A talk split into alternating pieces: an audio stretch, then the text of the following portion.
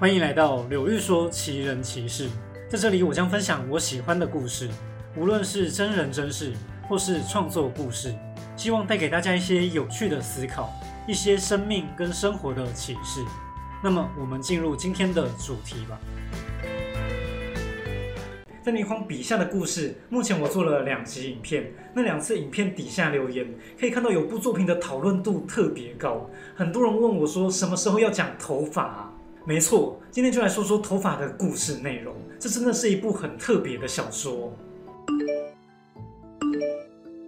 头发有三个特别之处。首先，一般人听到外星人就觉得老套老梗，但这是倪匡难得写外星人写到大家拍手叫好的故事，整个创意发想太惊人了。第二点，这不只是故事，它像是新版的宗教神话，像是关于人类的预言，甚至可以说，这也仿佛是倪匡对于自己的预言。至于第三点，等看完整个故事再做评论吧。现在先让我们进入头发的剧情，看看它到底是怎么样的一篇小说。故事的开头，卫斯理来到尼泊尔这个国家，他应朋友的请求去那边寻找朋友的儿子。尼泊尔是亚洲历史悠久的古国，拥有古老的文化遗产，国家充满一种神秘的色彩。那卫斯理要寻找的那个人叫做伯莱，但他却发现伯莱被他最要好的朋友杀死了。卫斯理追查这个事件，他在一个像庙又像神殿的古建筑中找到了杀害伯莱的心灵。然而，心里一点也没有杀人的歉疚。他看到卫斯理时，竟然错把卫斯理认成了伯莱。心里急促地说：“伯莱，太好了，你回来找我了。那边怎样？那边怎样啊？伯莱应该死了哦。”心里却用愉悦、兴奋的态度迎接他，这太匪夷所思了。在这诡异的神殿中，卫斯理越听越觉得心惊疑惑。如果真的杀了人，应该会很害怕那个人回来索命吧？卫斯理心想：心里这个人疯了。已经不正常了，但他后来才一步步发现真相，原来是伯莱自己叫辛尼杀他的，或者不该说杀。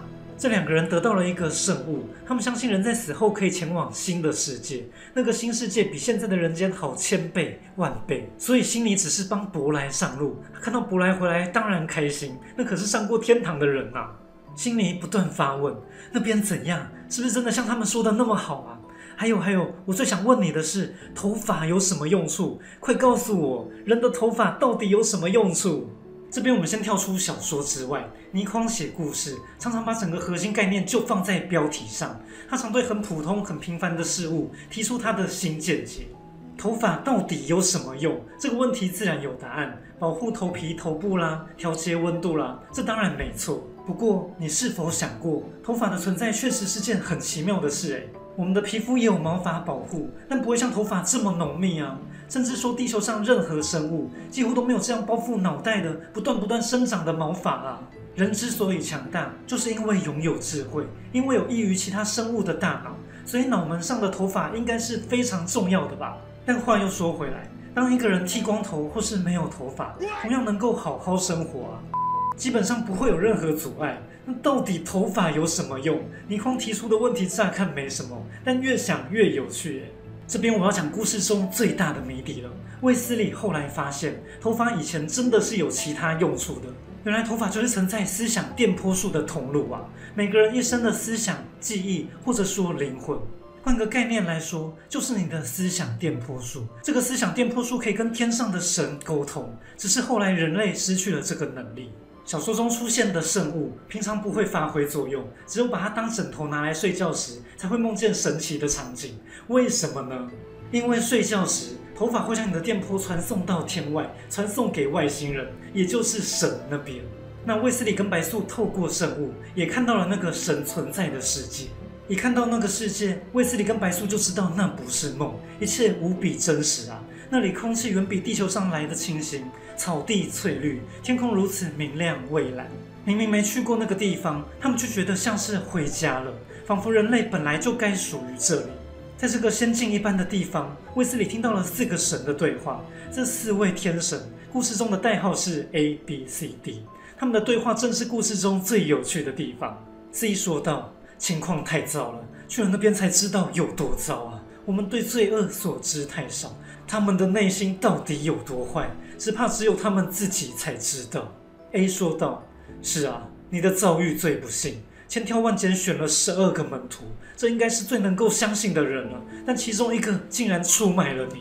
B 说道：“我想他们罪恶的根源在于，他们对生命的认识还不够。短促的生命在他们心目中却是头等大事，花数十年争名、争利、争权，却不知道都是一场空。”A 说道：“不，他们本身就是罪恶的根源。”欺骗、争夺、大规模的战争杀戮，同类却这样自相残杀，漠视他人生命。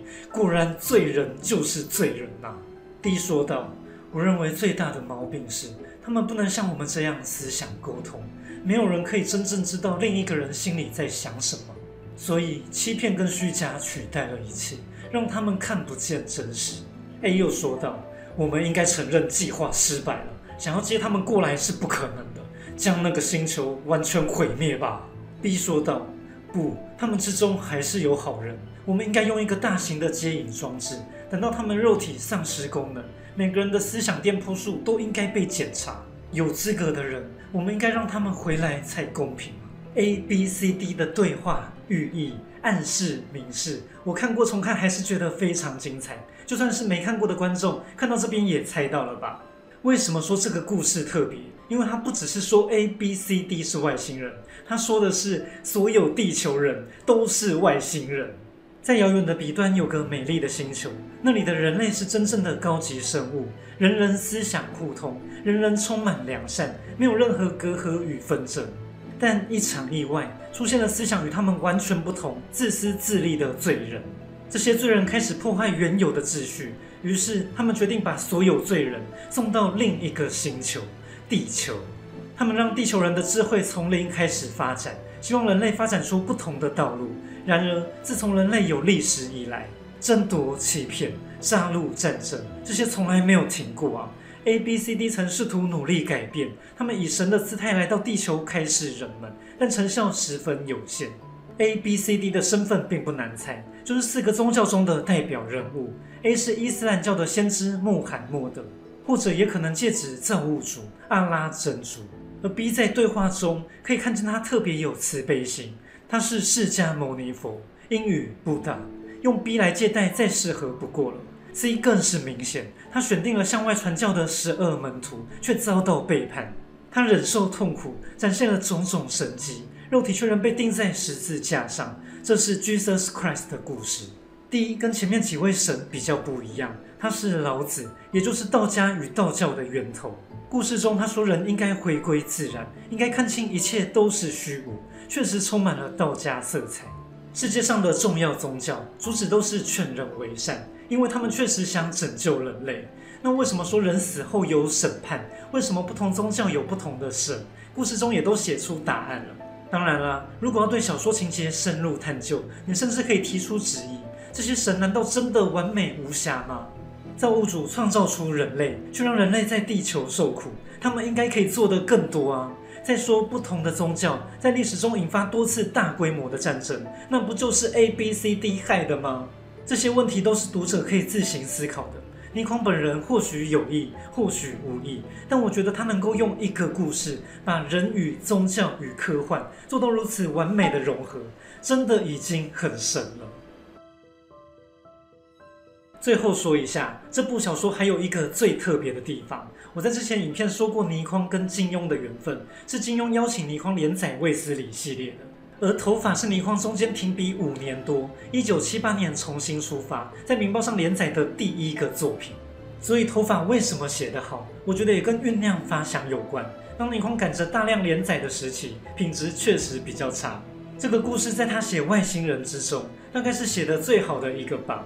其实小说中还有很多亮点哦，这边没有一一说到。有兴趣的观众请自行看看小说吧。故事中，卫斯理除了跟白素一起短暂做了个梦，梦到过那几位神。后来卫斯理误触机关，更是不小心直接被传送到那个梦幻的地方。卫斯理跟 A、B、C、D 又有一番有趣的对话交流。不过那个地方的时间跟地球不同，卫斯理在如梦似幻的仙境只待了一下下。但天上一日，人间十年。卫斯理回去时，白素竟已苦苦等了他六年。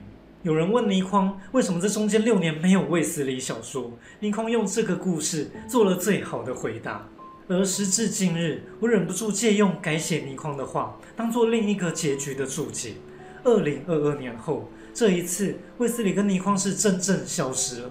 我想信奉基督教的倪匡先生，或许真的到了他心中的天堂了。倪匡逝世后，他的儿子倪震与周慧敏夫妻发表了一则幽默的声明，不写盟主宠照，而写盟 C 宠照。为什么周慧敏能够用这样的心态面对生死大事？我想以倪匡洒脱的个性，他肯定很欣赏这则声明。更或许倪匡生前自己就开玩笑说过类似的话：“蒙 C 宠照，亦是佳话。”祝倪匡先生的思想店铺树永远自由喜乐。谢谢倪匡先生带来这么多好作品！